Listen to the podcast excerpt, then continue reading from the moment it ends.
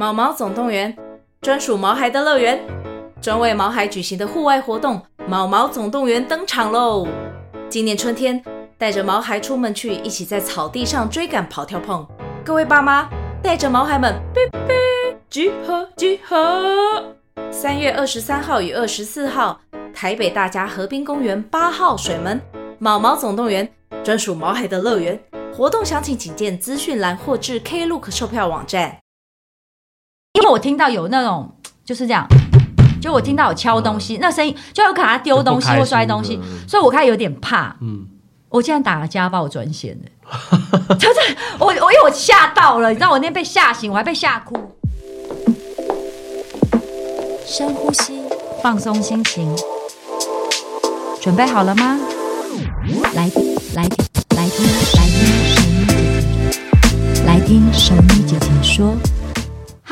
大家好，欢迎收听《来听熟女姐姐说》，我是你们的熟女姐姐何妤玟。自媒体的经营这两年里面呢，其实我学习到很多。我必须讲，这一切的一切，主要的动力都是来自于我的女儿们。她跟我表达这件事情，她说她觉得 YouTuber 比明星厉害。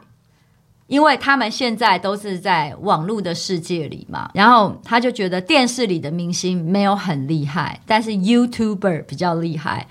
那个促使我开始觉得我要 upgrade 我自己，因为在。一个呃十岁八岁的孩子的心底，他竟然是觉得 YouTuber 才是真正的明星哦。然后，所以我就告诉我自己，如果我想要延续我的演艺生涯，我想要跟上年轻人的脚步，让更多年轻人，或是说不止年轻人，因为其实现在老人也在看 YouTube 啦。所以我们就是我们要当跟得上时代的中年人嘛。然后我那时候就开始想要经营自媒体，然后经过了两年半的学习，然后包括我们的 Podcast，其实也做了一年多了。然后我觉得真的、真的、真的，我说真的是你们教会我很多事情，然后陪着我一起成长。然后这一切我真的都要感谢，是一直支持我的朋友们。那我们的节目是来听熟女姐姐说，但其实不是只听我说，我更希望的是我们是一个大家庭。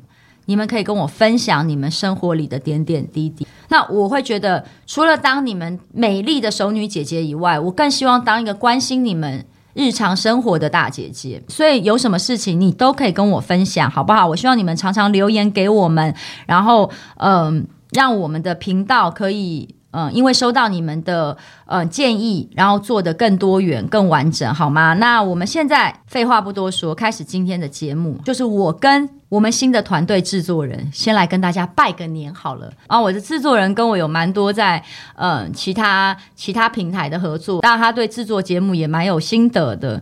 现在老婆怀孕中啦，所以他也是一个熟男代表。祁宏，祁宏哥啦，祁宏哥在我们业界也算是有名啦。祁宏，那你就说说看，第一次来帮我们这个做这个 podcast 的制作，你也跟大家就是打个招呼，讲讲看你对我们节目新年有什么期许？我我必须讲，就是新年里面啦，就是除了节目复播我很开心之外，过去二零二三年我有做一个突破。祁宏，你觉得是什么突破？我觉得跟以往对艺人的印象有很大的一些不一样。就是说，可能你在像经营自媒体这一块，你有一些新的发展，就不会只是 focus 在传统媒体上面。其实 Podcast 是算从类似广播这样的概念去去衍生出来的一个新的自媒体啊。那像我自己开车的时候，我就会很常会想要听 Podcast，因为它是被动的嘛。对，对我，我开车不会影响我的专注力。对，对对。但看影片那就不行。呃，还有一些人捷运族、公车族，嗯、对，戴着耳机，戴着耳机可以听，然后可以感觉有一个人很贴近你在聊天。这我想，这就是我们节目会改叫“熟女姐姐说”的一个概念，很像像生活中的好朋友的感觉。对，而且我这个姐姐呢，就是从来不倚老卖老，因为我觉得就像祁宏你讲的嘛，就是我其实是一个很愿意跟年轻人学习的，嗯就是中年人。嗯，我我我我觉得新的一年大家来听我们 Podcast 的年龄层，我觉得可能假设可能是中年人比较多的时候，我一定要提醒大家敞开的心。嗯，我我我对待我的女儿啊，我最重要的就是我从来他们跟我分享任何事情。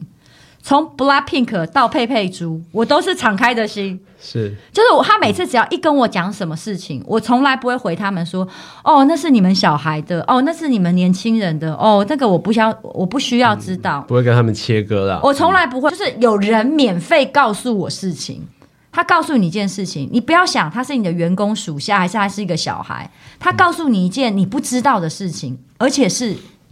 在他的世界里是流行的事情，受欢迎收新的资讯啊。对，嗯、然后嗯，不只是比我们小的，比我们老的也是一样嘛。是就是从他身上吸取他的、嗯、他的人生精华，把他那个精气神吸到你身上。所以我小孩跟我讲这些东西的时候，嗯、那谁知道？或许过两周、过两年，就是会我可能录影的时候，我要拍戏的时候，会跟一个小孩对戏啊，嗯、我就有。我就有共同的话题啦，哦、所以我会抱持着说，哦，学习是拿来储备能量，因为你不知道什么时候用得上。嗯、没错啊，这个是我会觉得新的一年，今天姐姐会想跟大家分享的。如果你是成年人，甚至是中年人，当你开始 going down，你觉得，因为我们自己，我告诉你，人都是这样，到了中年，你求取新知的心，你更要去靠外界刺激你。语文姐姐虽然就是。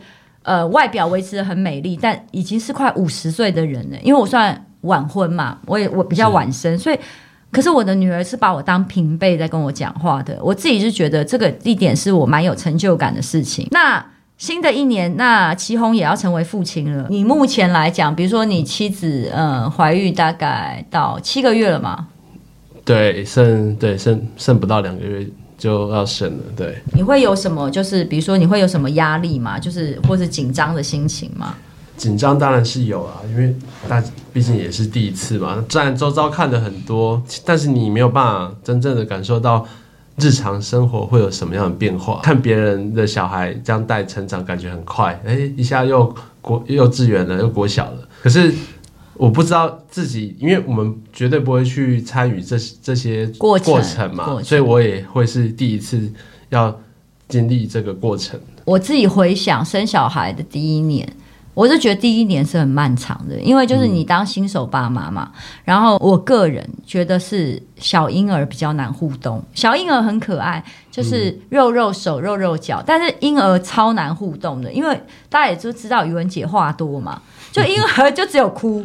跟笑，还有叫、嗯、喝奶，就是他没有办法互动。所以零到一岁的时候，呃，我女儿是我真的觉得，还有可能我们是刚生完，真的是有荷尔蒙上面生理的问题，我超容易沮丧跟忧郁的。就是这一点，我觉得是所有妈妈们，就是嗯、呃，或是爸爸们，你们可以听听看的。就是我自己觉得头一年对我来讲，哇，很漫长，因为我一直在想说，就是好像对牛弹琴、欸，哎。是，就是因为没办法对话，没有办法对话，没有办法互动，嗯、因为他就是就是一个婴儿，他甚至连走路都还不会，是，所以你根本没有办法跟他有任何，他不会安慰你的情绪的，他也没有办那当然就是还好，他们没有很难带。如果那种每天哭的，其实我要跟大家分享一个秘密，过去一年，嗯、我不知道我隔壁邻居是不是生了一个小孩。然后呢，因为我们家台北市的栋距都很窄，嗯，其实每天早上大概九十点，我都是被隔壁婴儿的哭声跟爸妈的尖叫声吵醒，因为那个婴儿真的很爱哭，就是他是那就是时间到就开始哭，然后哭哭哭，就是那有时候呢，呃，父母亲不会开骂，但是有时候父母亲是会开骂的。其实我也搞不清楚那小孩到底多大，嗯，但是最近一年我才开始听到的，我真的有一次。有一次，我听到那个爸爸开始骂了，但他也不见得是对着婴儿骂，因为那个声有可能是对着太太骂，也有可能对着自己，只是很大声的讲，很大声。然后我听，因为我听到有那种就是这样，就我听到有敲东西，嗯、那声音就有可能他丢东西或摔东西，所以我开始有点怕。嗯，我竟然打了家暴专线的，就是我我因为我吓到了，你知道我那天被吓醒，我还被吓哭。嗯、然后呢，呃，首先第一件事情。我就是找了我的心理师，因为我这个人很爱，我就是那种那叫什么呃，比较容易焦躁吧。不是呃，就是很我很敏感，敏感就是说、嗯、我很容易就是见微知著，就是我很容易从小事情会延伸出来很多事情，放大这样子。对，所以我会想说，哎，啊，我小孩以前也每天哭啊，啊，我也常常有时候在家里会吼啊，为什么我会紧张到觉得、嗯、哦？很恐怖，是因为他是一个男性的形象，跟我听到了可能有在摔东西吗？嗯、那我我担心，就是我自己觉得我心理状态是怎么会那么脆弱？因为其实我们当过父母，我们其实就知道，我不怕小孩子哭的。其实我有一个类似的跟你分享一下，就是我们前阵子、嗯、去年也是，其实那个持续到现在了。那我们也是听了一段时间，也都是男生吼很大声。我知道他有三个小孩，但是。我们讲说就，就呃，这个父亲脾气怎么那么不好，都用吼。而且有时候我们就我们亚洲人还是会觉得，就是家务事少管。嗯、有时候你又听了，你又不知道要怎么办，这样对，没错。所以后来我们真的有一次跟我老婆，就是真的觉得，哎，好像很严重，又摔东西，然后小朋友又在哭，我们也不知道怕打小孩。如果如果小朋友没哭，我们可能还不会想要打家暴专线。嗯，我其实我们也没有打家暴专线，我好像打一一零吧，就是报警、哦、叫警察，叫警察去关切。他后来警察也有来了哦，但是他一定不知道是谁谁叫的了。嗯，但是后来也没事，就可能他他也没有真的去伤害小孩，他就是自己在发泄。对，那个那个父亲就是哦，吼很大声，因为晚上十点其实都很安静，然后你就发现很大声，然后小孩又哭，然后又摔东西，你就觉得是不是有家暴的状况？对，其实我们怕的是他有没有伤害到另外一个人。欸、对，后来发现小孩都伤害妻子也不行啊。当然，当然，对对对，他妻子好像也都没有。我永远都只听到爸爸的声音，爸爸女没没有妻子的声音，然后就再来就是小孩哭的声音。那就是因为他妻子不是我，如果吼我的话，我声音是不会消失的，我会更大声。但我我必须这样讲，就是说，因为我们只有听到声音，然后我们不知道发生什么事，嗯、而且真的，我告诉你，自己当妈妈以后，你才知道，有一些小孩还真的很难带。是，就是因为说真的，如果你不能打他。你知道有一种，就是你只能打自己。为什么？你知道小时候我演戏的时候，嗯、我十六岁就出道。我刚开始演戏的时候，我告诉你，跟现在哦，历经人生沧桑完全不一样。导演怎么骂我，怎么骂我，我都哭不出来。讲这个剧情的时候，你根本就是没有办法体会，你没有办法入戏。哎，最后导演打他自己，他不他不打我，他打他自己，他自己一直捶墙壁，我就觉得，然后一直。你知道以前的导演，因为以前是比较没有那个禁烟令的，就是说拍戏的现场或摄影棚可以抽烟。我刚刚以前导演一天都要抽三四包烟，所以很多导演是真的得肺癌死的，就是白天拍戏抽烟，晚上开始喝酒。我我跟你讲，我看过导演，因为我哭不出来，自己用头打字，用手自己一直扒自己头，一直抓自己头发，一直猛抽烟。这好特别，我真的。很多，我跟很多，因为或者他想不出来要怎么运镜，或者就是觉得演不好，他不知道怎么跟这个演员说。我印象中都是一直抓头而已啊，抓头抓抓头捶自己啊，捶旁边墙壁啊，然后捶 monitor 啊，哇！然后我后来觉得，的确，你就是你要将心比心去想，有时候有可能是这个小孩真的很难带，那你真的也没有办法，你的情绪要爆发了，嗯，所以。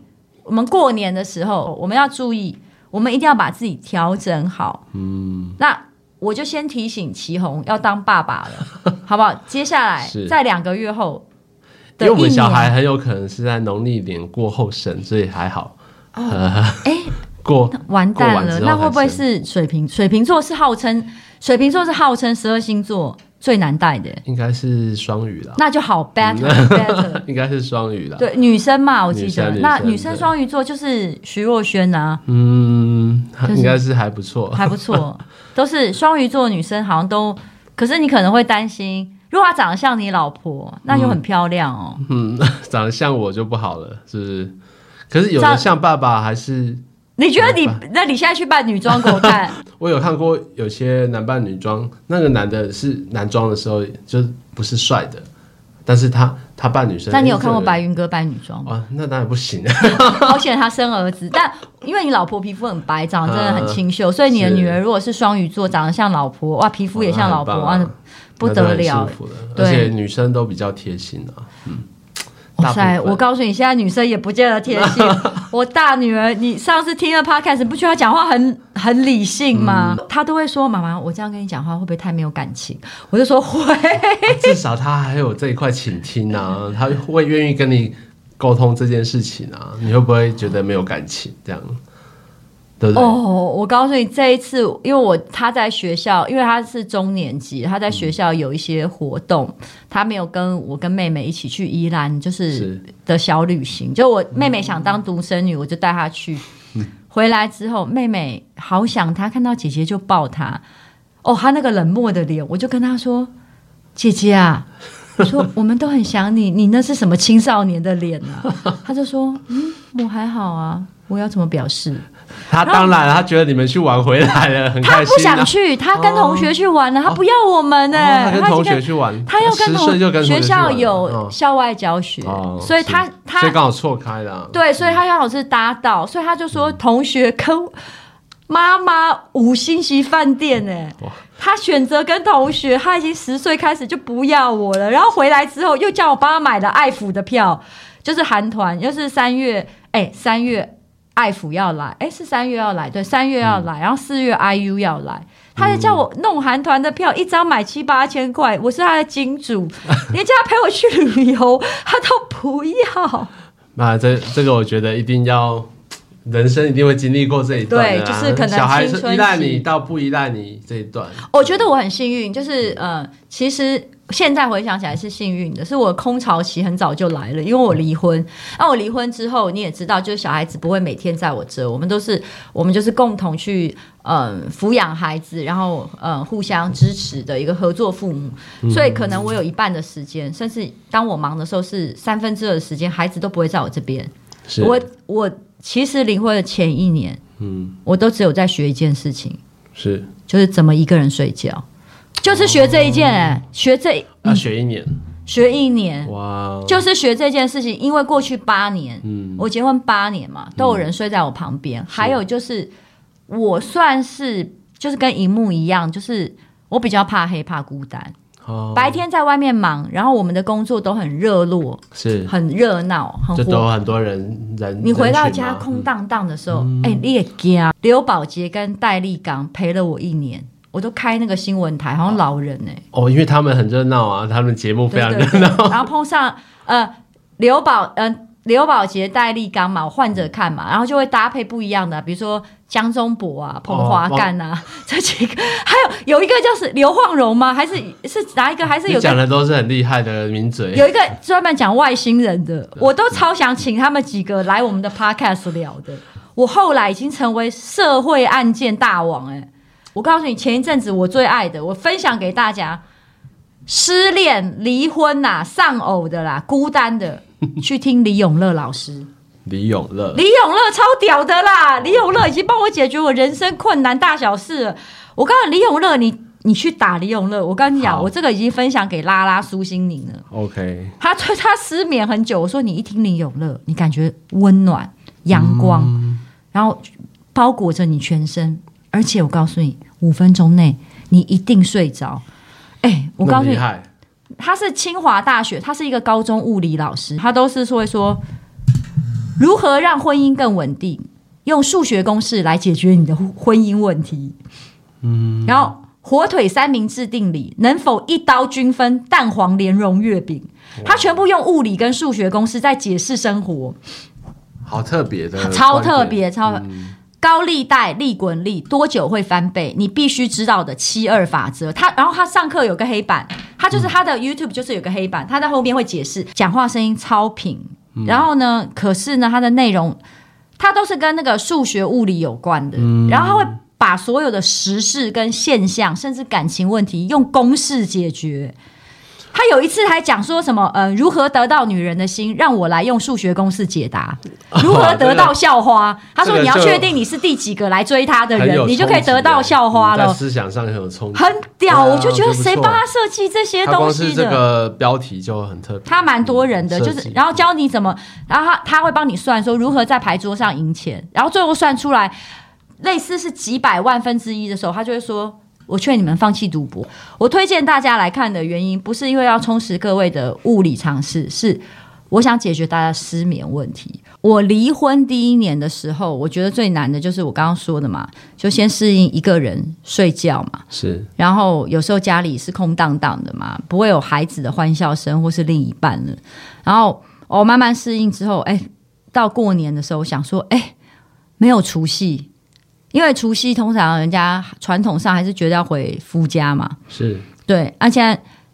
哎、欸，其实你知道吗？现在签离婚协议书里面这个很诡异哦，除夕不能回，哦、因为我我我不知道，就外国人可能是圣诞节或感恩节，可是他也没有会分别，没有这个忌讳，忌讳以前是说不能、嗯、不能在除夕回娘家，嗯、对对对，对，可是现在都什么时代了，所以这个会写进离婚协议书，哎，超诡异的，就是很多人、哦、在离婚协议书里面，我告诉你，这个还是重要项目了，我告诉你，只有。真的，我说只有华人社会要，就是变成说，如果我们离婚了，那这个母亲永远除夕都要一个人过吗？你看，你懂我说的？不合理啊，不合理，对不对？嗯、因为一起过也 OK 啊，甚至小孩想、OK 啊、有些人就不想一起过，而且搞不好有些人他不住住在同一个城市，甚至不在同一个国家，嗯、所以难道因为我们？